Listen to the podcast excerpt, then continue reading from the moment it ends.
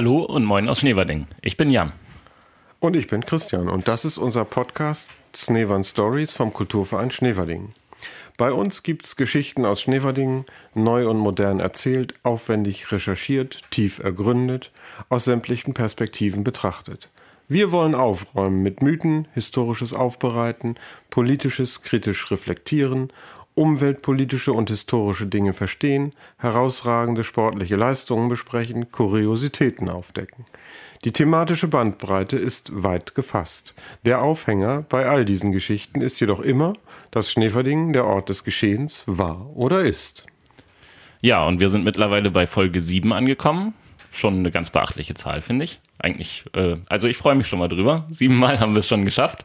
Ähm, mal gucken, wie viel noch dazu kommt. Erstmal bin In ich der da guter Ehe Dinge. sagt man das verflixte siebte Jahr, ne? Und es ist jetzt die verflixte siebte Folge. Ja, wenn wir die achte geschafft haben, dann können wir erstmal, äh, ne, können wir uns erstmal freuen, dass es offenbar weitergeht. Jetzt habe ich mir gleich mal vorgenommen, dass das vielleicht die kürzeste Folge ever wird. Mal sehen, ob wir es schaffen.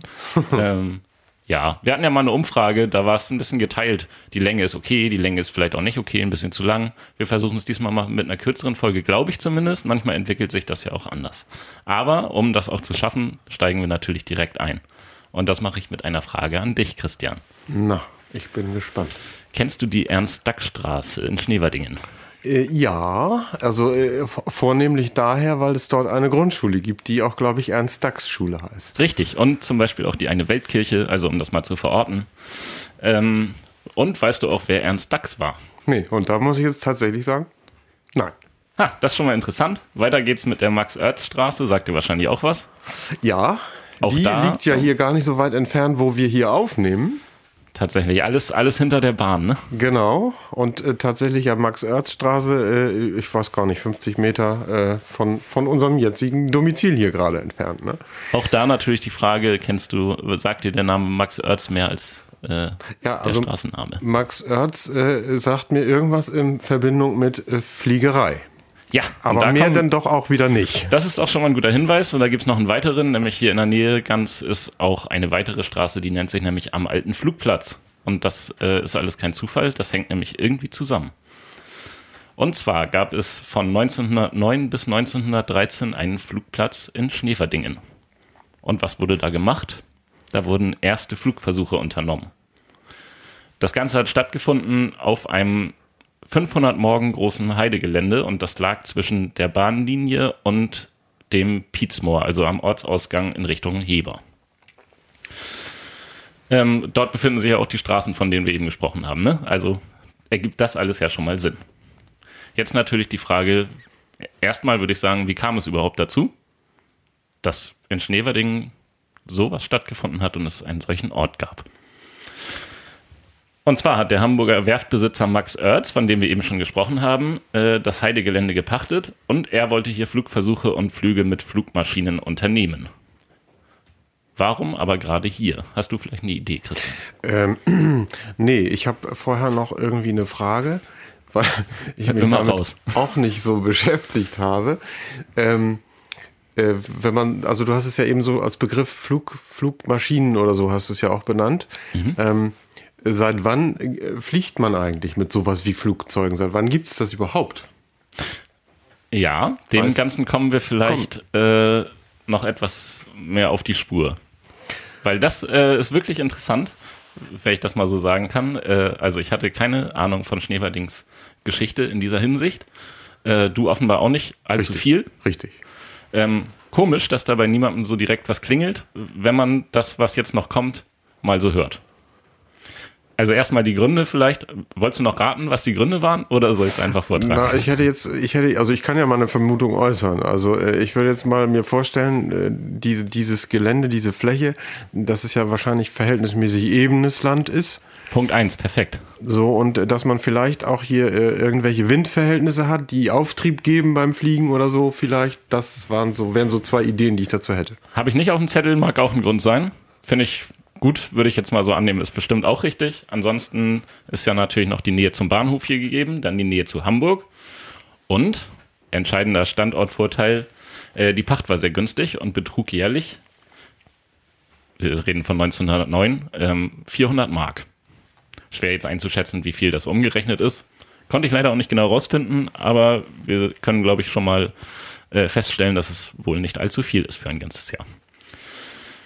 Genau, um dort diesen Flugplatz einzurichten, wurden Bäume gefällt, es wurde Heide abgetragen, eine Startbahn errichtet und eine Flugzeughalle gebaut. Das Ganze geleitet wurde von Max Oertz, äh, wie schon gesagt, und ähm, der hatte sich zuvor schon einen Namen gemacht, und zwar als erfolgreicher Konstrukteur von Segelyachten. Zu seinen Kunden gehörte unter anderem Kaiser Wilhelm II. Also prominente Kundschaft. Was spielte sich auf diesem Flugplatz jetzt ab? Ähm, Max Oertz hat Flugzeuge entwickelt und die hat er dann dort getestet bzw. testen lassen.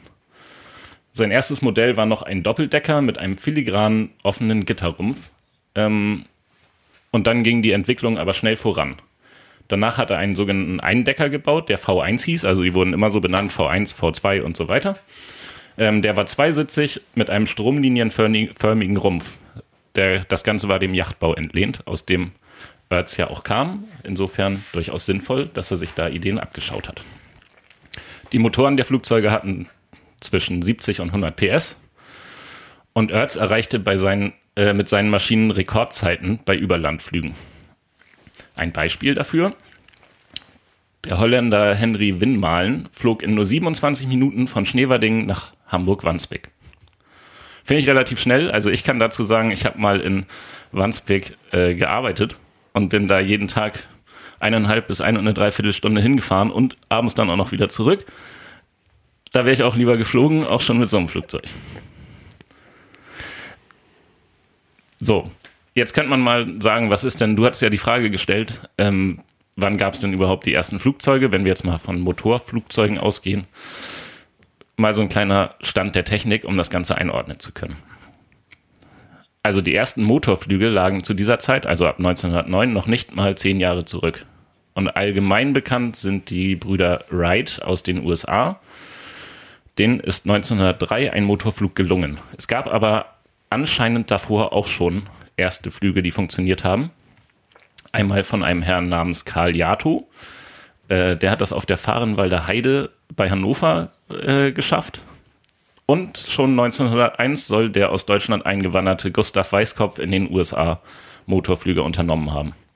Aber die genannten Brüder Wright ähm, erhielten internationale Anerkennung und sind eben ja bekannt für ihre Testflüge, weil sie das Ganze dann auch weiterentwickelt haben und es auch verstanden, das Ganze dann kommerziell auszunutzen.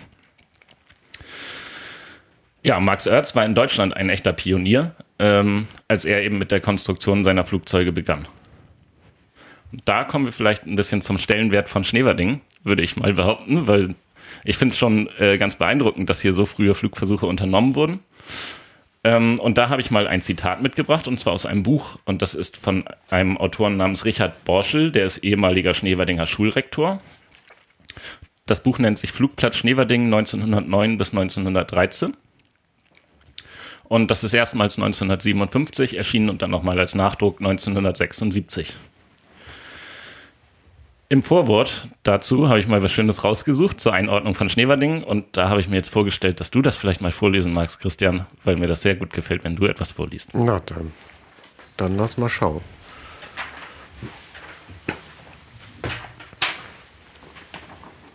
Habe ich es groß genug geschrieben? Nee, ich brauche dringend eine neue Brille. Sie, die Einwohner von Schneverdingen und Umgebung, erlebten tatsächlich in den Jahren 1909 bis 1913, wie auf unserem Flugversuchsplatz der Traum der Menschheit, den Luftraum zu erobern, in Erfüllung ging. Die Ereignisse jener bedeutungsvollen, spannungsreichen Zeit haben so tief in das Gedächtnis der Einwohner eingegraben, dass viele noch mit großer Lebendigkeit davon erzählen können. Es ist wohl nicht vermessen zu sagen, dass Schneeverding damals zum ersten Male aus seinem Dornröschenschlaf herausgerissen wurde. Was wusste man schon vorher groß von unserem Ort und gar im Ausland, da war er völlig unbekannt. Die großen Zeitungen hatten nun interessanten Stoff und so erschienen fortlaufend Berichte über die Ereignisse der Flugversuche, so dass der Name unseres Heimatortes sogar weit über die Grenzen unseres Vaterlandes bekannt wurde.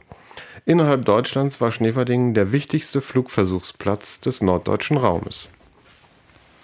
Das ist doch allerhand, würde ich mal behaupten. Beachtlich, auf jeden Fall. Genau. Ähm, jetzt kurze Zwischenfrage. Einfach weil es dazu passt.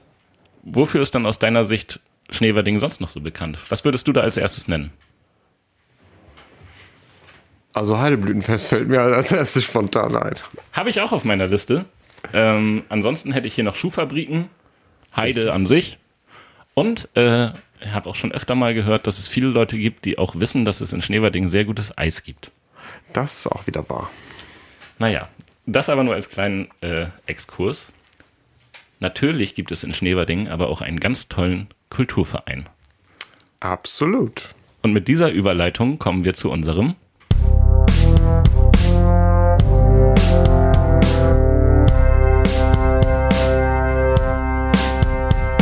Veranstaltungstipp. Unser Veranstaltungstipp für dieses Mal. Ähm, am 30. März 2023 um 19.30 Uhr Bühne frei in der Kulturstellmacherei in der Oststraße. Das Ganze ist eine regelmäßige, regelmäßige Veranstaltung. Vielleicht wart ihr auch schon mal da. Ich kann nur dafür werben. Ähm, es ist immer freier Eintritt, der Hut geht rum. Ähm, immer wieder Musik oder auch andere ähm, Kulturdarbietungen, sage ich jetzt mal. Ähm, lohnt sich immer mal vorbeizuschauen und die ein oder andere Perle zu entdecken. Und äh, dieses Mal sind, ist die Band Hex Hex and the Firemakers aus Handelow da und spielen Soul, Pop und Rockmusik von früher bis heute. Wie gesagt, ich würde einfach mal empfehlen, einfach mal abends spontan vorbeischauen und ähm, einen guten Abend verleben. Das geht nämlich da besonders gut. Und das war's auch schon wieder mit unserem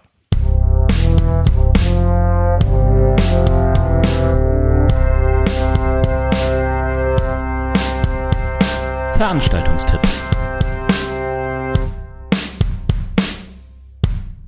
So, in dem eben genannten Zitat war ja die Rede davon, dass die Ereignisse äh, in den Köpfen der Menschen geblieben sind, in Schneewerdingen sozusagen. Das heißt, irgendwie müssen sie aber auch dahin gekommen sein. Ähm, und das ist so passiert, dass eben auch öffentliche Flugtage stattgefunden haben. So zum Beispiel im September 1910. Ähm, da kamen die Leute laut dem Buch, äh, das ich eben vorgestellt habe, in Scharen, auch von Hamburg aus mit Sonderzügen. Der prominenteste Besucher, der öfter vorbeischaute, war der technisch interessierte Prinz Heinrich von Preußen.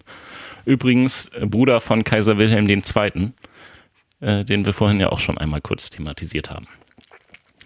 Der Prinz besaß einen Pilotenschein und besuchte in den Jahren 1911 äh, und danach mehrfach Schneewerdingen und reiste mit großem Gefolge an und er speiste und übernachtete im Hotel Witte. Auch das äh, kommt ja nicht das erste Mal in unserem Podcast vor. Das hatten wir auch schon mal, genau. Jetzt geht es weiter mit einem unschönen Teil der Geschichte. Ähm, und zwar kommen wir jetzt auch wieder zum Namen Ernst Dax zurück.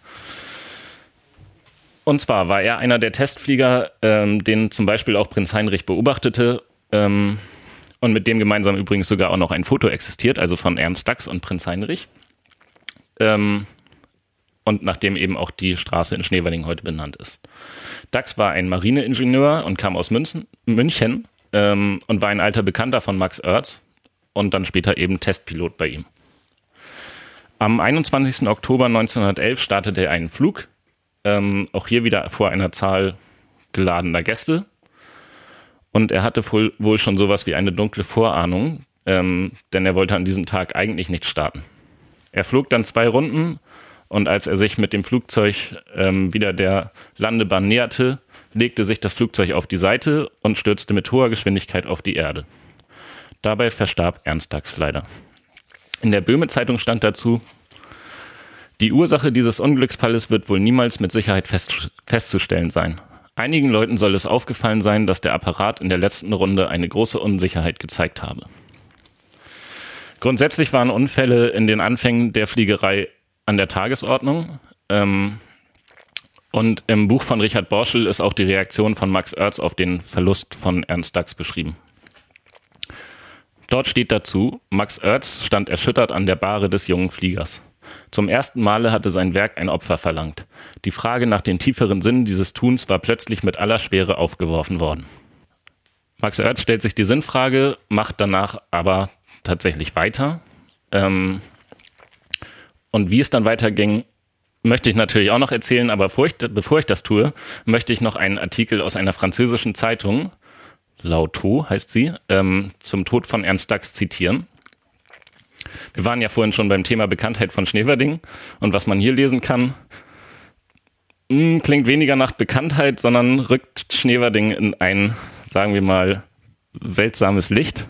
Das fand ich zumindest mal ganz interessant zu lesen. Ähm, ja, ich glaube, ich trage das einfach mal vor und dann tauschen wir uns danach dazu aus, was da so zu lesen ist. Er stürzte in eine öde Heide. Man findet ihn erst am nächsten Tag. Der Aviatiker Dax, Schüler von Duperdussin in Reims, ist in der vergangenen Woche in einem obskuren Winkel der Lüneburger Heide in der Gegend von Soltau gestorben. Er ist gestürzt, sein Apparat hat ihn begraben und erst am anderen Morgen hat man, sein, hat man seinen Tod erfahren. Die Lüneburger Heide, die deutsche Sahara, ist eine weite Ebene mit Gesträuch bedeckt, aus deren Mitte einige Birken hervortauchen oder Büsche von Wacholder, von denen sicher einige aus der Zeit Karls des Großen stammen. Sie sind gigantisch. Es gibt dort Torfland, tiefe Schlammlöcher, Sümpfe und vereinzelte Wasserläufe. Dörfer sind äußerst selten. Alle zehn bis zwölf Kilometer eine Meierei und Bewohner, die nicht einmal sprechen können. Sie haben das Sprechen in der Einsamkeit verlernt. Dax hatte versucht, diese Wüste ohne Dünen zu überfliegen. Als man ihn fand, war er tot. Wie lange hat, hat er gelitten? Niemand kann es wissen, denn in diesem Lande hat man keine Zeitrechnung. Man ergeht sich in Mutmaßungen über die Art, wie der Unfall stattgefunden hat, bis man endlich gestern einen Eingeborenen entdeckte, der ihn von weitem hat fallen sehen und Folgendes berichtet. Dax wollte gegen die untergehende Sonne fliegen, von ihr geblendet hat er eine Reihe Tannen nicht gesehen, welche die Straße begrenzt. Als er sie bemerkte, war es zu spät. Er hat zu kurz nach rechts gewendet, sein Apparat ist umgestürzt. Das ist alles, was man hat aus diesem Menschen herausziehen können. Er hatte diesen großen Vogel fallen sehen. Er hat nicht einmal die Neugierde gehabt, hinzugehen, um ihn in der Nähe zu betrachten. Interessant. Ja, was sagen wir denn zu der Darstellung der Heide und ihrer Einwohner, Christian? Also, ist, ich musste etwas schmunzeln tatsächlich, weil es ja nun äh, offensichtlich bösartig äh, negativ formuliert ist. Äh, man kann ja auch diese Art von Landschaft ganz anders beschreiben und sie ja auch als äh, auch schöne Landschaft empfinden, das mal zur Landschaft. Aber auch diese ganze Schilderung des Vorfalls sozusagen, des Absturzes des Todes, ich weiß jetzt nicht genau, ob ich es richtig verstanden habe, aber das war ja, ähm, hatte ich dich zumindest vorher so verstanden auch irgendwie, äh, dass es sich anders zugetragen hat. Und ich glaube, also mein Gedanke war eben sofort dabei, dass ich gedacht habe, dass man es wahrscheinlich auch wieder so ein bisschen historisch einordnen muss wenn man sich überlegt, ähm, wie es äh, zum Beispiel in der Vorgeschichte äh, zur äh, Gründung des Deutschen Reiches 1871 gekommen ist, dass es ja durchaus eine äh, äh, vielleicht Konfrontation zwischen Deutschen und Franzosen gegeben hat, dass man das also sozusagen als den französischen Blickwinkel ja auch vielleicht bewusst so einordnen müsste, dass man äh, nicht gerne ein gutes Haar sozusagen an irgendeinem Deutschen hier lassen wollte oder so. Das mag der Grund sein. Auf jeden Fall kommt es ja deutlich raus, dass da irgendwas nicht ganz äh, ja. in Ordnung zu sein scheint. Ja. Ähm, ein bisschen einordnen kann man, also das ist natürlich jetzt keine allgemeine Meinung, die da verbreitet wird, sondern die des Autoren. Und dazu sagt auch ähm, der Herr Borschel etwas, der das Buch geschrieben hat. Und zwar ordnet er das ein mit äh, dieses völlig unwahre, total entstellte Fantasiegebilde des französischen Reporters der Pariser Zeitung Lauto, ein einziger Witz, gehört eigentlich nicht in den Rahmen dieser Arbeit, welche fast nur auf Quellen und Dokumenten und nur zu ganz geringem Teil auf Befragung von noch lebenden Augenzeugen aufgebaut ist. Aber es ist in mancher Beziehung interessant, mit welchen Augen damals das Ausland, aber vielfach auch äh, Deutschland unsere schöne Heimat betrachteten, ferner wie das Ausland die fortschreitenden Flugversuche auf dem örtlichen Flugplatz aufmerksam verfolgte. Das einmal zur Einordnung. Ähm, ja, ich glaube, das reicht als kurzer Exkurs dazu. Äh, und dann machen wir weiter, wie es denn mit den Flugzeugen weiterging. Nämlich gar nicht, es ging nämlich gar nicht so viel weiter, möchte ich mal sagen. Also es gab natürlich noch Entwicklung. Ähm, und letztendlich ist es auch so, ähm, dass die Flugzeuge von Max Oertz ähm, gerade für ihre hohe Geschwindigkeit ähm, Beachtung fanden. Hatten wir ja vorhin gesagt, 150 km/h äh, war zu dieser Zeit wohl rasant für ein Flugzeug. Ähm, aber gerade deswegen hatte Oertz am Ende ein Problem. Und zwar wollte er die Flugzeuge natürlich auch verkaufen. Das hat aber nicht so gut funktioniert, ähm, da die ans preußische Militär gehen sollten. Das wäre ein guter Kunde gewesen. Aber das wünschte sich zur Feindbeobachtung Beobachtung langsamere Flugzeuge. Also erhielt Oertz den erhofften Auftrag nicht. Also verlegte er sich ab 1913 auf den Bau von Wasserflugzeugen. Der Flugplatz in Schneverding wurde aufgelöst. Das Unterne Unternehmen zog nach Warnemünde um.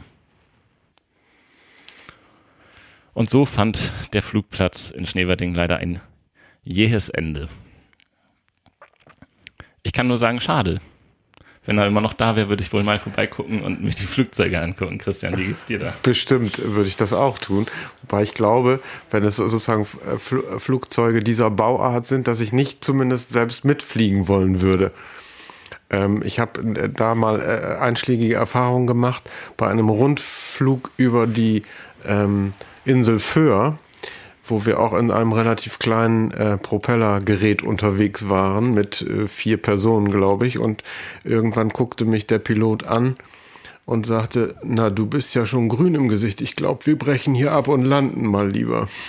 Ja, guck mal. Auf meinem Zettel habe ich noch die Frage, ob du wohl in so ein Flugzeug gestiegen wärst. ja, ich habe das, also so wie gesagt, einmal ne? und nie wieder. Und nicht wieder, ja. Guck mal, ich hätte, glaube ich, keinmal gesagt. Äh, bei mir fängt Höhenangst, glaube ich, an bei höchster Stufe der Trittleiter. Mm. Äh, wobei ich mir neulich sagen lassen habe, dass äh, Höhenangst, man hat ja keine Angst vor der Höhe, sondern nur vor dem Fallen. Das ist genau da richtig. Sollte man ja. mal drüber nachdenken. Ja.